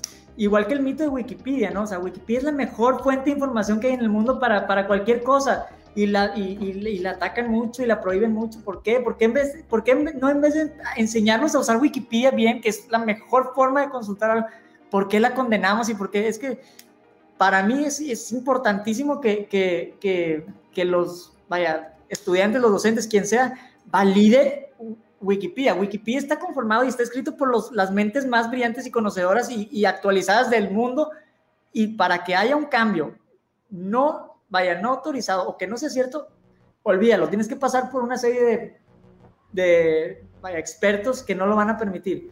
Si tú creas tu wiki, ok, aprender a distinguir de cuáles son este, eh, auténticas y cuáles no, cuáles son self-authored y cuáles no. Pero si, esto se toma en cuenta, Wikipedia es y seguirá siendo la mejor forma de consultar información eh, académica o, de cualquier tipo en, Internet. Eh, y es una realidad, ¿eh? Es una realidad. Cierto, cierto. Y bueno, parte de estos temas así del Internet y cosas así, también queremos tocar otro punto del cual sé que sabes demasiado y de hecho quiero hacer referencia a otro tweet, pero uno que pusiste el año pasado no, que hombre, hablas pues, acerca de... el profe. Yo, yo no, pues yo me pongo a investigar, oye. Yo me metí de que su Facebook así de que, pues, que ha hecho recientemente, no, no, este... no uso Facebook. no, sí, me di cuenta, pero de que Emiliano, Emiliano está tomando notas, pero muy bien. Eh, hablas acerca de, dices, el verdadero boom de las criptodivisas está cerca, si piensan invertir en eso, háganlo durante la próxima caída fuerte. Y luego pusiste pin this tweet, ¿no? Y eso fue en octubre 20 del, 2000, del octubre 21 del año pasado. Y pues ahorita estamos viendo que hay un boom masivo en las criptomonedas, es de lo que todos hablan, todos quieren invertir. Y de hecho yo me acuerdo que cuando estábamos en prepa ya nos estabas hablando de eso. Entonces, primeramente quisiera que nos explicaras un poquito para aquellos que nos escuchan y no saben qué es el blockchain, qué es Bitcoin. Y también sobre, pues, cómo viste que lo usas, cómo viste esta revolución y así, y, crees que ya vino para quedarse. Entonces. Claro, vaya. Si para ti el Internet es algo regular, espérate el blockchain. O sea, espérate el blockchain. El blockchain va a ser como el Internet 2.0, lo que va a venir a, quitar el Internet.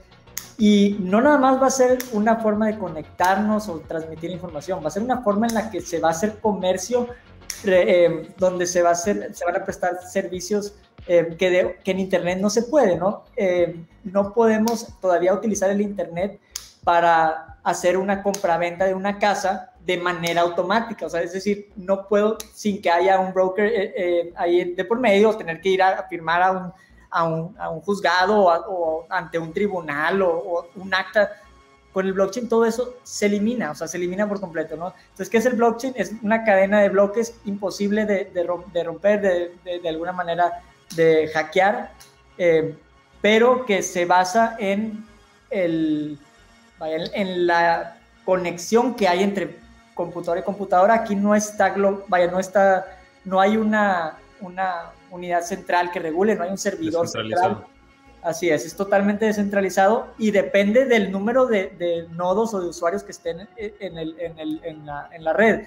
Entonces, si yo quiero hacer una transacción y quisiese falsificarla o hacerla eh, de alguna manera eh, algún fraude en, este sentido, tendría que invalidar o, ir, o, pasar por la verificación de todos los que ya validaron esa, esa transacción, que es una nada más, es, una, es un ledger de, de, de, código que cuando tú entres al blockchain y hagas algo, se va a sumar a ese, a ese ledger que ya está ahí. O sea, es como un, registro público que está abierto para todos, todos lo pueden ver y todos tienen acceso a él, pero nada más yo que hice una transacción puedo ver si mi transacción está ahí y puedo validarlo porque yo tengo eso. Es decir, yo puedo comprar una casa por blockchain y yo puedo saber si me la pagaron o si la pagué con ese, ese, ese hash que está ahí, todos lo pueden ver pero solamente yo que tengo ese hash de transacción puedo verificar que está ahí. Si tú quieres hacer algo, comprar una casa, automáticamente precio, de venta, el hash se va a volver el, vaya, las escrituras, ¿no? Es un concepto que cuesta mucho en un inicio asimilar, pero es maravilloso, es algo que ya se está haciendo. Hay incluso eh, personas que, que, están explorando en el área de poder otorgar nacionalidades en base al, al blockchain. O sea, es algo, es algo increíble. Pues dicen que los pasaportes del futuro pudieran ser así, ¿no? Ya, pues ya, ya se están haciendo, la verdad. Y, y el blockchain es algo que, que, llegó para quedarse. Ya está, ya está eh, circulando muchísimo en blockchain. Pues las criptodivisas, o sea, quien, quien me hizo caso ese, ese, ese, ese día y compró un Bitcoin ahorita es millonario. O sea, yo debí haberlo hecho, yo me arrepiento. Profe, ¿usted en algún momento compró uno, tuvo uno en su posesión? Sí, claro. Eh, eh, cuando cuando yo, yo empecé con esto de las criptodivisas desde el 2012. O sea, te estoy hablando que ya Los inicios, Pero yo cuando, cuando empecé con todo esto, yo también vendí cuando no debía haber vendido, pero, no. pero vaya, cuando, cuando llegó todo esto, yo ya llevaba un juego, vaya, ya, ya llevaba un, un camino recorrido y pude, vaya, de alguna manera anticipar el impacto. Y sí, hice mucho dinero con, con, con las criptodivisas, eso, eso, eso sin duda, pero también es algo que quien le interese esto debe saberlo. Absorbe cada segundo de tu día estar en eso. O sea, es algo que es, es un intercambio, ¿no? ¿Qué estás buscando? ¿El, el, el ser exitoso profesionalmente o estar absorto en una computadora todo el día viendo el mercado? Porque te roba la paz, te roba tu tiempo, estás solamente pensando en la caída y en la subida y en la bajada y estás todo el Digo, tiempo. es una profesión, literal. Sí, pero, pero malsana. O sea, o sea, lo inteligente es invertir y no volver a ver eso hasta dentro de un tiempo. Es decir, si tú hubieras invertido ahí un Bitcoin en ese momento y hubieras seguido con tu vida regular como hasta ahora y hubieras regresado a ver esa cuenta de banco, ahorita tendrías posiblemente más de 2 o 3 millones de dólares. Pero, eh, si hubieras comprado 1, 2, 3, 4 Bitcoins, ¿no? Y lo puedes saber en un año, tendrías esa cantidad, sin problema, te lo digo. Pero si estuviste todo ese año eh, como, vaya, con usura, esperando que ese cambie, vender y comprar y tal, tu vida se hubiese ido así y no hubieras tenido el, el desarrollo profesional que has tenido hasta ahorita, o académico, por, por así decirlo, pero sí, la gente que se dedica a eso está todo el tiempo en- pensando en eso, está todo el tiempo eh, atento de eso y es bien, es bien absorbente. Yo fui víctima de ello y créeme, no, no quiero volver a eso, no quiero volver a- a estar pendiente de que suene mi celular y sea una alerta de, de- algo que está subiendo, bajando. Y, y aprendí eso, ¿no? Que es mucho mejor hacer una inversión y dejarla ahí. Un long, un short, pero dejarla ahí, ¿no? Este, y sí, definitivamente, eh, quien, quien me hizo caso, ahorita tiene mucho dinero y me debería de invitar a algo. Así un profe también, un día nos decía Emiliano de mí que, que cuando recién empezó todo esto, él y unos compas compraron, o sea, tenían unos bitcoins, pero al poco tiempo los vendieron y luego de que ahí mismo checó cuál era el, vaya, cuánto valían y pues, pues digo, él con su salario de profe y pues viendo cuánto valían casi, sí, casi se pone a llorar el, el, el pobre. Yo siempre que puedo trato de, de decírselo a todo el mundo. Háganlo, inviertan en ello. Es 100% verdadero, es 100% real, es 100% confiable. O sea, eso existe y, y- y se cobra y es a través de SPAY. O sea, no es que promocione esto porque no, no vaya, I'm not endorsing anything, pero estoy realmente, vaya, soy testigo de eso y sí pasa y es confiable y la gente debería invertir ahí este, porque es, es el futuro del, del- de la forma en la que la humanidad este, hace comercio y hace interacciones en, en, vaya, en forma digital, ¿no? Pero es, es un mundo enorme. El blockchain es algo que sí va a llegar para quedarse, pero eh, aunque ya hay clases en la universidad que hablan del blockchain, estamos todavía muy, muy lejos en México de poder, de poder este, implementar sistemas que, que, tengan o que usen tecnología de blockchain. Sí, pues también se pusieron de moda últimamente que he visto los famosos NFTs, ¿no? Estas eh, cuestiones, pero pues también todo ahí opera de lo mismo y, y creo que sí es importante que sea mínimo como que entender qué es, ¿no? Porque ahí luego ya le vas como que perdiendo el, pues no el miedo, sino como que esa ignorancia ya empiezas a ver de que lo que realmente trae a futuro y eso ya te permite a lo mejor, como decías tú, ver qué puede pasar en el futuro, qué necesidades pueden surgir, qué cosas puedo ir haciendo si es que me interesa eso. Sí, y, eso es bien importante, porque cuando tú entiendes que no es una moneda, la moneda es Bitcoin, pero las otras criptodivisas y las otras que son las que más potencial tienen y que son las que, vaya, donde yo más gané, son tokens de tecnología, cada una una tecnología distinta con un uso distinto.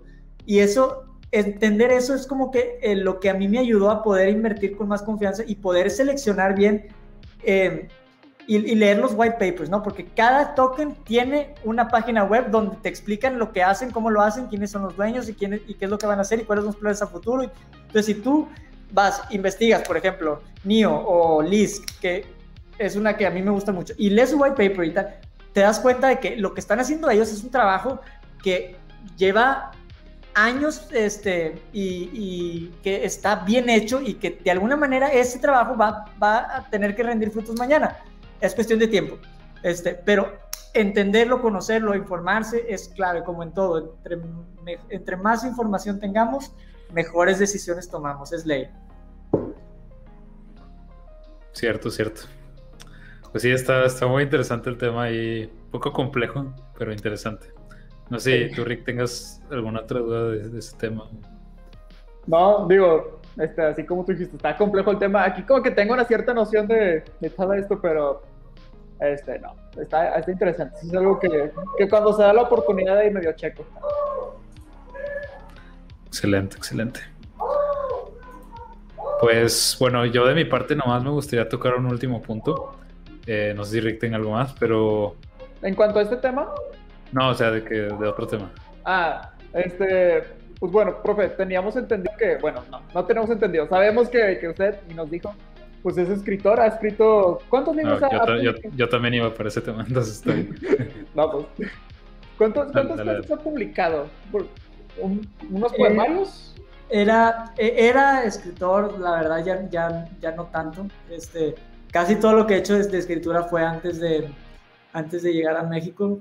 Este, si eh, pudiese atribuir alguna razón por la que lo hacía o, o darle algún sentido, siempre fue para quejarme o para, eh, vaya, quejarme de lo que está mal, ¿no? Resaltar lo que está mal.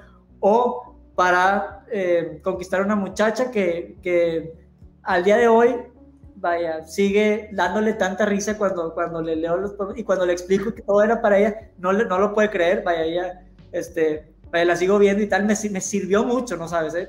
Pero, pero siempre fue para ella, ella lo sabe, este, y, y vaya, Ahora está Twitter y ya con eso tiene. Ya, ya se queja de lo que quiera y puede mandar las indirectas que sean. no, no, no, no, no, la verdad, la, la- la verdad Twitter es una herramienta fenomenal para poner ahí de repente versos que se te ocurren y tal, pero yo lo que he escrito lo escribí porque tenía eh, algo que decir, o sea, nunca he podido escribir algo si no tengo algo que decir. E- esos poemas que, que le escribí a esta muchacha, ay, vaya, Irela, vaya, cuando, cuando le escribí a Irela, tenía una razón para escribirle, no sé, como que o mentarle la madre por, por haberme hecho pasar esto, o, o, o decirle todo lo bueno que, que quería decirle y, y demostrarle todo lo que en, en un verso, o, pero algo era, tenía algo que, que decir, ¿no?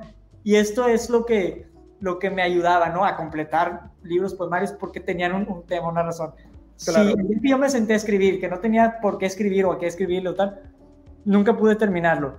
Eh, tengo, tengo dos poemarios y, un, y, un, y un- una antología de cuentos y de... eh, son cuentos y ensayos. Este, pero son, son, son cuentos este, algo, algo fuertes, algo crudos, algo que pues, definitivamente no, no, vaya, no son de la, de, No del- para de- cualquiera. de de esta, esta nueva eh, moda pop que hay en la literatura y tal, no. O sea, rompe con eso. Pero, pero sí, siempre ha sido algo más este, personal, algo más íntimo, este, algo más eh, que, que quien lea, mi, que mi- quien lea mis, mis cuentos o mis, o mis escritos se da cuenta rápidamente de mi forma de pensar y de mi forma de ver las cosas. Este, pero yo no disfrazo lo que escribo y nunca lo he hecho y eh, yo creo que eso es lo que también eh, me ha me ha, me ha motivado a, a seguir haciéndolo porque es una forma en la que inmortalizas tu forma de pensar en, en el tiempo, ¿no? Y la que puedes dejar un, un testimonio, un argumento, un- una, una idea. Pero Sí. De Yo me identifico- ahorita- ah, bueno, perdón, este, dale tú. No, iba a decir que me identifico, bueno, no sé si Rick escriba poesía, no, no sé, nunca me he Ah, dicho. no, yo, eso- yo sí, nunca lo he hecho.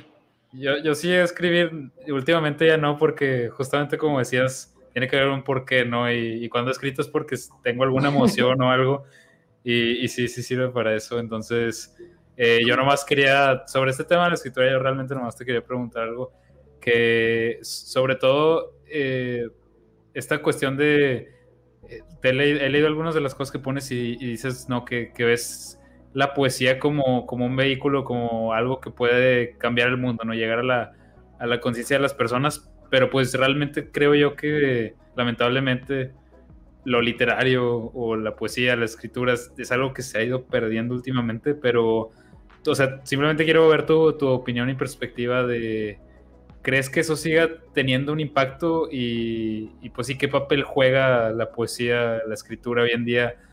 Porque pues digo, a lo largo de la historia ha servido para hacer movimientos, realizar cambios, mover este, a la sociedad. ¿Crees que tenga el mismo impacto hoy en día ya que está todo esto un poco cambiado? Y, pues sí, esa es básicamente mi, mi, pregunta. Es una buena pregunta y mira, te soy honesto. Puedo pensar en muchas formas en las que sí. Imagínate que todo ese, ese empeño que pone alguien en hacer una animación en After Effects, por ejemplo, que puedan traducir eso a esfuerzos para transmitir lo que un verso puede transmitir, porque hay, hay que reconocer, un verso se puede transmitir en Internet y el Internet puede servir para transmitir poesía y para, y para eh, motivar y para vaya, transmitirla. A veces es más eficiente poder ver un poema en forma de, de video. Si es así, bien. No es la forma ni es el medio, es, es el, vaya, que, que tú el mensaje lo asimiles de la forma que sea. Si es en internet, si es en persona, que no quisiera pues, que te lo leyera quien lo escribió, pero, pero no, no siempre es el caso. Pero imagínate que los, los esfuerzos de la humanidad fueran hacia eso, hacia poder transmitirla independientemente del medio, yo creo que el mensaje no cambia. Hace un millón, vaya, de segundos, un millón de minutos, había el mismo sentimiento en una persona que existe el día de hoy. Y la misma emoción va a sentir eh, una persona que hoy tiene 18 años y se está enamorando a una persona que hace, no sé, mil años eh, conoció a alguien y, sintió esa emoción, ¿no? Entonces, el, el, el, la poesía es un, es un lenguaje humano, cierto, se está perdiendo mucho porque el interés está eh, desviando. Y ya, y ya no hay tantas personas que, que crean en, en, en, la promoción de, de, la poesía y todo esto, eh, pero es labor de los que creen en ella, pues no dejar de escribir, ¿no? Porque es, es porque nosotros leímos poesía que escribimos poesía. Y en la medida que dejemos de crear poesía como humanidad, en esa medida la gente va a ir dejando de hacerla. Entonces, importante labor eh, seguir haciéndolo. Muchas veces cuando yo no encontraba que escribir, me, vaya, me ponía alerta, ¿no? Y créeme, a veces cuando te pones alerta de, de, de, tu alrededor, puedes identificar cosas que de otro modo no. Y siempre hay algo no dicho que se tiene que decir, siempre hay algo no hecho que se tiene que hacer, o siempre hay algo que se puede, una necesidad que se puede satisfacer, ¿no? Y la poesía es un buen vehículo para, para llegar a la, a la conciencia de las personas, como bien mencionaste. Mucho, ahorita con lo que decían de que como que se está perdiendo el interés, el otro día acompañó una amiga a Gandhi, me dijo, tengo una prima en Estados Unidos que para su clase de español le están pidiendo que busque pues una novela, ¿no? Para adolescentes de un autor latino. Y de que llegamos a Gandhi y pues yo, bueno, yo hablando de, de mi persona, estoy acostumbrado a leer más escritores gringos, ¿no? Entonces, de que cuando me dijo eso, yo pues pensaba en los clásicos, ¿no? Que si Rodolfo, Rul, yo, perdón, este, Rulfo o que si los clásicos, ¿no? Pero bueno, llegamos a Gandhi y cuando les comentábamos eso a los encargados, era como que, pues, ah, no, sé a quién decirte o pues no se me ocurre quién. Se iban otra vez a los clásicos, ¿no? A los famosos. Pero luego también estaba hablando con otro profe, él tiene un, un taller, este, una editorial. Me decía, es que aquí en, en Latinoamérica pues casi no, o sea, también se compran más traducciones y no se le da tanto como a, autores de que pues, latinos, ¿no? Entonces por eso no, la edición acá está más compleja, por eso que en Estados Unidos está más abierta, ¿no? Tiene más, dan más oportunidades. Entonces, pues sí, se ha ido perdiendo poquito, podríamos decir. Pero, pero, vaya, si te gusta algo, siempre, siempre va a haber gente que va a leer, siempre va a haber gente que va a apreciar lo que está bien hecho y siempre va a haber gente que se va a emocionar con lo que escribes. Simplemente, vaya, síguelo haciendo. La mejor forma de, aprender a escribir es leyendo y escribiendo. No hay más. No, sí, leyendo. Sí, pues de hecho, me acuerdo que usted me decía eso de que para encontrar tu, tu estilo para a la hora de escribir tienes que leer muchas cosas y practicarlo mucho. Y ya llevo dos años, pues por decir, escribiendo profesionalmente en la que estoy yendo a cursos, este, participo en concursos. Qué interesante. Y, y sí me, muchas gracias. Sí me he dado cuenta, ¿no? De que como le comentaba a Emiliano que con el escrito más reciente que, que hice, dije, ya encontré como mi estilo propio, ya encontré que, ok, creo que esto es mi sello a la hora de escribir algo. Entonces, claro, este, todavía sé que hay que pulir cosas y demás, pero sí, a la hora de trabajarlo ya dos años es cuando digo, ok, ya estoy encontrando algo. Entonces sí, es cierto. A la hora de trabajarlo. Muchas felicidades, me da mucho gusto, ¿verdad? Muchas gracias, profe. Ahora sí que es amor al arte porque no es, no es fácil este, ser creativo y, y sobre todo en la escritura, ¿no? Sí. Pero, pero sí. Es difícil. Sí, por eso. De, de verdad que, que, me emociona mucho todo esto. O sea, me emociona mucho estar aquí, me emociona mucho verlos así. Este, me emociona mucho lo que me dicen que están haciendo, eh, lo, lo, que, wow, la verdad, felicidades. Ojalá que inspiren a muchísimos jóvenes, estoy seguro que lo hacen. Este, y, y ojalá que me vuelvan a invitar. Este, claro, porque la verdad es, es un espacio muy grato y, y me da mucho gusto poder este, tocar estos temas y que me pongan a pensar así. La verdad, este, eh, se los dije el otro día, yo, yo, aprendo de ustedes y eso me, eso me, me, emociona todavía más, ¿no? O sea, este, aprender de ustedes y ver que, que están haciendo cosas como estas, este, eh, entusiasma mucho, muchas felicidades. No, gracias, no, muchas gracias por darse el tiempo. Sí, claro, la verdad, este, creo que fue una plática, tocamos muchas cosas muy interesantes y pues sí, ojalá luego se repita y pues ahí siempre seguimos en contacto, ¿no? Entonces, claro pues muchas sí. gracias. Cuentan eh, conmigo, para lo que sea, estoy a la orden y sigan echando ganas, sigan echando ganas. Muchas felicidades y muchas gracias por la invitación. No, al contrario. Sí, claro, a ver cómo se repite, pero ahí tienen nuestro número por cualquier cosa. Sí, ya por último, ¿hay alguna, bueno, no sé, este, normalmente al final decimos a la gente si tiene alguna cuenta donde lo quieran seguir o algo, algo que quieran promocionar, entonces no sé si sea el caso. No, um, I, I, like my low profile. Este, va, va. pero si me van a seguir, que sea en Medium o que lean lo que pongo en Medium. Ah, pues sí, en Medium, ¿no? La borra sí. del café todavía existe. La borra del café, claro que existe. Este, estoy a punto de retomarla y agresivamente por temas que luego te platico, pero sí, si algo escrito, si algo eh, publicado está en Medium. Excelente, excelente. Ahí ya saben, en Medium pueden buscar a, a Mariano. Y pues muchas gracias igual de nuevo eh, por acompañarnos. Y pues bueno, nos vemos hasta la próxima. Todo lo bueno, jóvenes. Nos vemos. Adiós.